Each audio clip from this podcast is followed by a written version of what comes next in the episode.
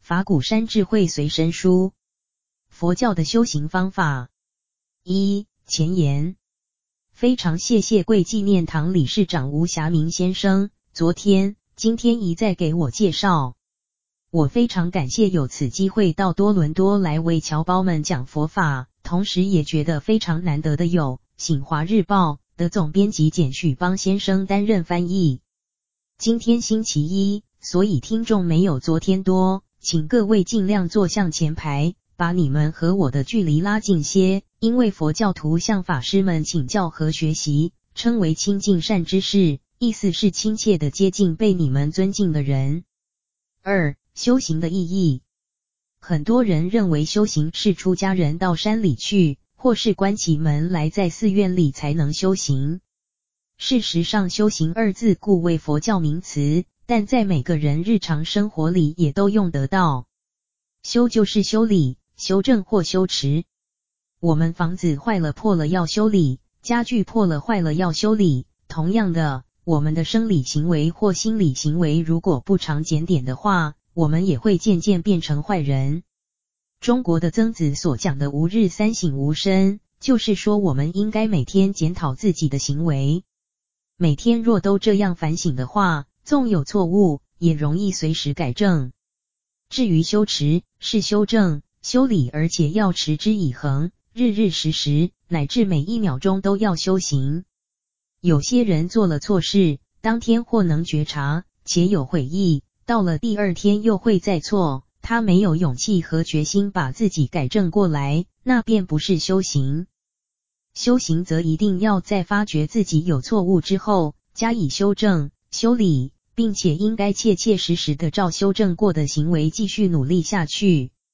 所以，我们说修行要反省自己，不该做的事不再做，该做而尚未做的事，应该就开始去做。三、修行的气量。从佛教立场讲，修行有大气和小气之分，也就是大修行和小修行之分。中国的孟子曾说：“穷则独善其身，达则兼善天下。”以人的立场看，如果能独善其身的修行已经不错，真正能达到这种程度并不容易。可是，在我们佛教来说，这尚是小圣。所谓小圣，是相对于大圣而言，大圣不但自己要修行，而且要兼善天下，帮助所有的人都能修行。譬如说，我们现代的交通工具有很多种类，从脚踏车一直到飞机。从水路到空中，有大有小，但脚踏车只能载一人，而且走得很慢；坐火车则快些，又可以载很多人，有时还必须乘轮船或飞机。所以大圣和小圣，事实上就是说自修自度的人是乘用小的慢的交通工具，自度度他的人是乘用大的快的工具。能自度已不容易，自度度他当然更不容易。譬如说，自度不了而度他者，就像不会游泳的人，看见有人掉下水喊救命，便跳下水中去救人，结果救不了人，反而自己也淹死在水里。因此，要做大圣也好，做小圣也好，最基本的原则是切实的修行。四、修行的层次，我们在一刹那间就做大圣菩萨是办得到的，不过，大圣并非与小圣对立，大圣之中必包含了小圣，同时也包含了凡夫的人及天，所以大圣本身共有五个层次：一人、二天、三声闻、四独觉、五菩萨。修行是一步步上去的，大圣不是比小圣显得高超，乃在于发心的伟大。他们修行是为了度众生，而非仅为自己求解脱。世界上有很多宗教家、思想家。都是站在自己的立场，而专门批评其他宗教或其他思想是害人害事的魔鬼邪说。佛教则不必反对任何宗教及思想。在佛教的立场看，一切方法只要是在道德行为上有用的，都是好的，不过是有深浅高低的不同而已。曾经有位先生对我说他信道教，也信佛教，他认为佛道是相同的，问我可否同时修行。佛和道的基本立足点应该是相同的，但在修行的方法上及最终目标的正果上是不同的。虽然是同一立足点，由于方法不同，出发后的力量不同，得到的结果也就不同了。从同为一个劝善行善、造福人群的立足点上，佛教可以承认一切的宗教家、哲学家、政治家、军事家、科学家，乃至一切行业的一切好人。都是佛法的一部分，因为佛教承认他们各有其本身的价值。可是他们所用的方法，因对象不同，程度不同，结果也不同。大圣佛教的特点是教你先发广大心，发心之后，你仍得根据你的程度来修行。你要先认清哪一样方法适合你的兴趣和性格，或者哪一样是你所能接受吸收的。那么。那一方法对你就是好的，不论高低，都是大圣法门。现在我们按五个层次的修行阶段一一讲解下去。一、人，我们不可好高骛远，也不可小看自己，因为个人都有他们现在的立场和现在的程度。诸位曾否听过“放下屠刀，立地成佛”这句话？你们信不信？一个杀了很多人或牲畜的人，把刀一放，就可以成佛。假如真有这样的事情，佛教便不值得信仰，佛也不足尊敬了。不过这句话的确没有讲错，因为立地成佛的意思是指，如果能够把屠刀放下，不再杀生，从此即能开始一步一步的接近于佛，一点一点成功为佛。还有一句话，苦海无边，回头是岸，意思是说，我们向海中一直游出去，或者在海中浮沉漂流下去，是上不了岸的。只有当我们希望登岸而掉过头来时，就朝着岸的方向了。掉过头来虽非立即登岸，但已面对着岸，并且向岸接近，那是不容置疑的事。因此，我们发心成佛，必须先从我们现在的立场和程度做起。我们是人，成佛就必得从人的本位开始。如果人尚不能做好，成佛自是不可能的。二、天，天是指各国家、各民族、各时代的一切宗教所信仰的对象及所向往的境界。宗教书少不求生天，中国道教所谓白日飞升、长生不老、羽化登仙，都是要升上天去。西方的犹太教、天主教、基督教等，也都要求升天。但假如连人还没能做好，能不能升天呢？的确，有的宗教认为，只要信仰神，并且有幸被神选中的话，纵使做再多坏事，也能蒙神赦免而得救升天。这种说法是不合乎逻辑的。应该是说，你做好了人，再信仰神，就有升天的可能。很多人都说佛教是主张出世的，其实佛教更重视入世。如果没有入世的基本道德的训练，便不可能出世。很多人看我做了和尚，而问我：“喂，和尚，如果人人都做了和尚，人类岂不会在这世界上消灭了？”遇到这种场合，通常我会反问他：“这世界上有几个像我这样出家的人？”因为不是每一个人都可能出家和适合出家的。佛教固然愿度尽一切众生。离苦得乐，解脱生死，而事实上并不能使得所有的世人都出家。所以佛教认为，先有好的在家人，才会产生好的出家人。如果做父母不尽父母的责任，做儿女不尽孝道，做师长不尽师道，做朋友不尽友道，这种人成为佛教徒的资格是有问题的，出家更有问题。唯有能完成做人的基本要求。才能进一步考虑是否适合出家修行。因此，做人既是升天的基本条件，也是成佛的基本因素。三、声闻，声闻是出世的，是把人做好了、做完美了之后，走上出世之路。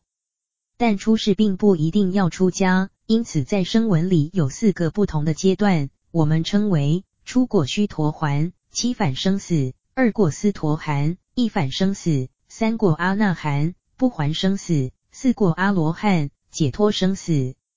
从第一果到第三果，在家人都可以达到；第四果在家人也可以到，但到了那阶段，自然而然会摆脱世俗一切名利权势等欲望而出家去。此时，一切烦恼以及贪欲心、嗔恨心、不明是非之心都断了，便真正做到了出世，也就是对于世间的物欲、财产、眷属乃至自己的生命，均已没有我及我所有的系缚心。这时才真正达到阿罗汉的境界。所谓解脱，是不受任何思想及物质行为的影响，生活在身心自在、生死一如的境界中。所以，请不必担心说，如果有一天人人都到了第四果，世界上就没有人了。我告诉你们，假如我们人人都是无烦无恼、无有苦痛的阿罗汉，岂不好吗？但是这一天的出现并不容易。四、独觉。事实上，独觉和声闻是一样的意义，但由于修行入门的不同而异其名。声闻是听到佛说法、僧说法或从经典中看到脱离生死的方法而修行正果的。独觉则是在没有佛教的时代、没有佛经可看的时代、也没有什么人说佛法的时代，从自然界某种现象的启发，得到佛法的真理及开悟解脱的。这两种都叫做出世间道，也叫做出世的佛教。对一般人来说，实在是并不容易的事。五、菩萨，菩萨是最伟大、最崇高的，但也是最平易的，因为从普通人一开始相信佛教，就愿意照着佛教所说的成佛方法去做，这便是初发心的菩萨。所以成菩萨要比成罗汉容易。不过，菩萨分成五十二个阶段，从最初一层到最高一层，佛的阶段要经过五十二个层次。初开始，我们要做个好人，希望人家也成为好人。不管你是否真有力量帮助他人得到幸福，只要你心里却是如此希望，这种心就是菩萨心了。现在请问诸位，假如这座房子发生火警，外面警铃在响，到处是烟。此时你怎么想？我想最初的反应是想自己如何逃出去。这种只是关心自己安危而不顾他人的人，是不能称为菩萨的。如果有人首先考虑到如何使老弱妇孺离开火宅，而把自己的安危置之度外，这人就是菩萨心肠了。地藏菩萨曾说：“地狱不空，誓不成佛。”又说：“我不入地狱，谁入地狱？”他的最大志愿是到地狱去救人，而不在于自己成不成佛。这一点很重要。最初信佛的人，希望成佛是必要的。当你信佛修行有了相当基础之时，就要教你把成佛的念头搁在一边了。因为希望成佛的念头虽好，仍是一个有我的妄想。所以你如果希望自己成佛，你将永远不能成佛。有我的观念，即是自私心。有自私心而能成佛，那就岂有此理了。菩萨先要试着忘了自己，专为他人；接着虽然终日为救他人而工作，却把能救的自我、被救的对象，以及用以救人的智慧及事物，也全部忘了，那才真是菩萨。五、修行的方法，对修行者而言，一位高明的师父是不可缺少的，他可使你少走许多冤枉路。更不致走错路。在修行的准备功夫上，节制五欲是很重要的。这是由于五官的媒介会产生种种不好的心理活动，这些由五官反应而生的种种，是修行的障碍。所谓五官的反应，是指眼所见、耳所听、舌所尝、鼻所闻以及身体所触，而使心里产生了喜怒哀乐种种情绪，这就叫做五欲。因此，修行的人对日常物质上的生活要淡泊，不可被声色等五欲所迷乱，然后才能讲到主要的修行方法。大圣菩萨的主要修行方法叫做六度。六度是用六种方法，由有生死、有烦恼的凡夫这一边，到无生死、无烦恼的那一边去，也就是从生死的苦海到达涅槃。从烦恼的凡夫转成菩提，就如乘坐一艘具有六种器具设备的船，航向对岸成佛的路上去，这就叫六度。一、布施。六度第一是布施，布施是最容易的方法。通常说，有钱出钱，有力出力，无钱也无力的人怎么办呢？那你从旁用嘴说两句好话好了。雅子呢？那就只要心想这是好事。我若有能力，一定去做。人家做好事，我也满心欢喜。可是，如果有人不出钱出力，专门叫人去做好事，帮忙人，是否也算是布施？事实上，他劝人为善的行为，即是出力的布施。世界上行善布施的人，并不全是富翁，甚至所谓同病才能相怜，自己有痛苦、有困难，觉得需要人家帮助。因此，见到别人有痛苦困难，便也希望有人去帮助。有人厌恶不肯出钱做善事、布施的富人，而称之为为富不仁。其实，富人的钱如果不是横财，原是由于舍不得用钱，把一个钱一个钱省下来积聚而成富人。如果把钱全用了出去，他就成不了富翁。所以，我们应该劝富人布施，但不可挖苦他。布施有两个对象，一是不施贫穷的人，即是帮助需要救济的人；另一是不施宗教团体，即是佛教说的佛法僧三宝。我在纽约曾对学生说：“你们要多多布施给三宝。”有一个学生嘻嘻笑起来。我说：“你笑是不是因为我是三宝中的出家人？我要你们布施，要你们不可贪心，结果把钱都给了我。”他说是的，诸位有没有想到为什么要布施三宝？佛教说布施三宝比布施穷人功德来得大。我们用钱救助人，是希望以一个钱救十个人，还是希望一个钱救不了一个人？布施给三宝，三宝所做的事是帮助所有需要救济的人得到佛法。因为人类的真正痛苦不在于缺少物质。佛教的重点是帮助人们在心理上解决痛苦、解决烦恼，这是彻底解决痛苦的方法。布施给三宝，三宝可以帮助更多的人解决重大的问题，所以布施三宝比布施穷人的功德来得大。也有人说，出家人不做生意，也没有钱布施给人，是不是也修布施功德？告诉诸位，布施并不全是用钱，而且。用钱财布施只是小布施，用佛法智慧布施才是大布施。因为救济人生的困难是小布施，救济人心而得解脱生死的痛苦是大布施。我在此地讲佛教的修行方法，做的就是大布施。二、持戒。第二持戒，持戒不仅仅是守清规的意思，持戒的本意是所有不该做的坏事应该戒除。已戒除的坏事不应该再做，没做过的好事应该去做，已做过的好事应该持续不断地做下去。总而言之，诸恶莫作，众善奉行。三、忍辱。第三，忍辱，忍辱不但要忍受一切侮辱，而且要忍受一切痛苦，更要忍受所得到的快乐。如果能忍受痛苦，忍受快乐的话，就是我昨天所说的八风吹不动的境界了。四、精进。第四精进，精进是为了我们肉体的生命和佛法的法身慧命。所谓肉体的生命，是指血肉之躯的生活现象；佛法的法身慧命，则是我们的信仰所赖以延续的活动现象。为了神圣的悲愿，我们要花最大的努力，不灰心、不退缩的做下去。便是精进。假若没有精进的精神，便可能凡事虎头蛇尾，或者一曝十寒。那么，无论是对日常的生活、对身体的维持，以至信仰生活的修持，不是半途而废，便是萎靡不振，无法达成预期的目的。五、禅定。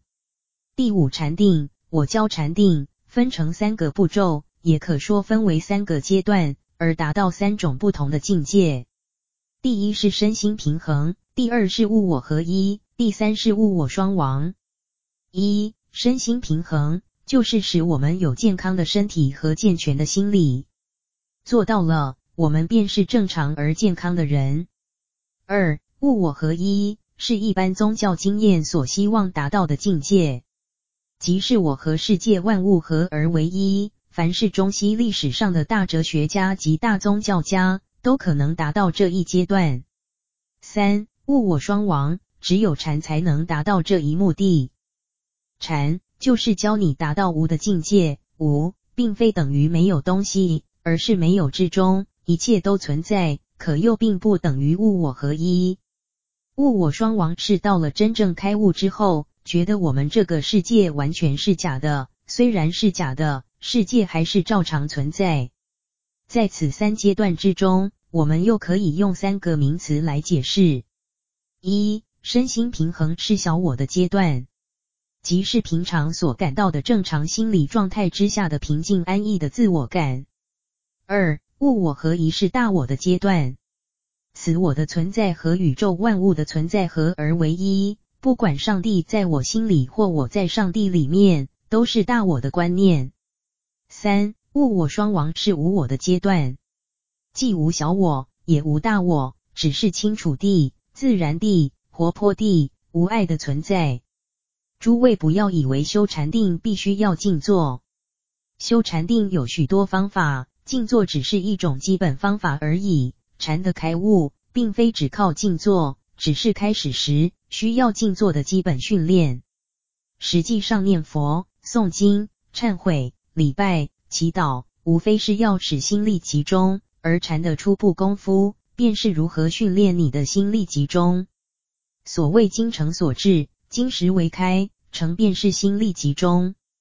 心无旁骛，只有一个念头，集中在一个念头。这就是禅定的初步功夫，所以诸位不可把禅定的范围看得太狭小。禅定是包括一切修行方法在内的，禅是通于大小三圣及显密二教的。六、智慧。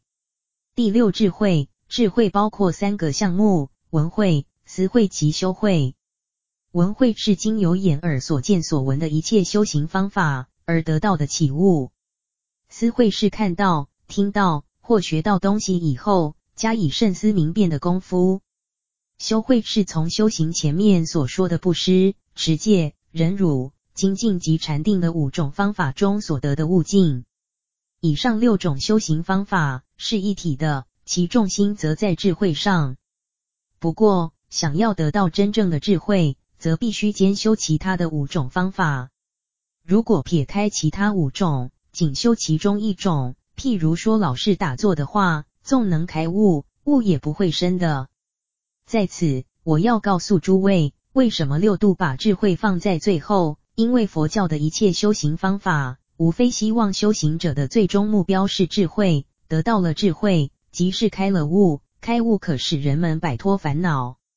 如果想得到智慧，一定要解除自己的烦恼，烦恼解除了，智慧自然出现，智慧出现了。烦恼便解除，这是循环而互为因果的。所以修行越深，悟境越高；智慧越深，烦恼越薄。最后为诸位祝愿身心愉快，法喜充满。一九七七年十月二十四日讲于加拿大多伦多市中山纪念堂，简许邦居士录音，张刘佩珍居士笔录。本文收录于佛教入门。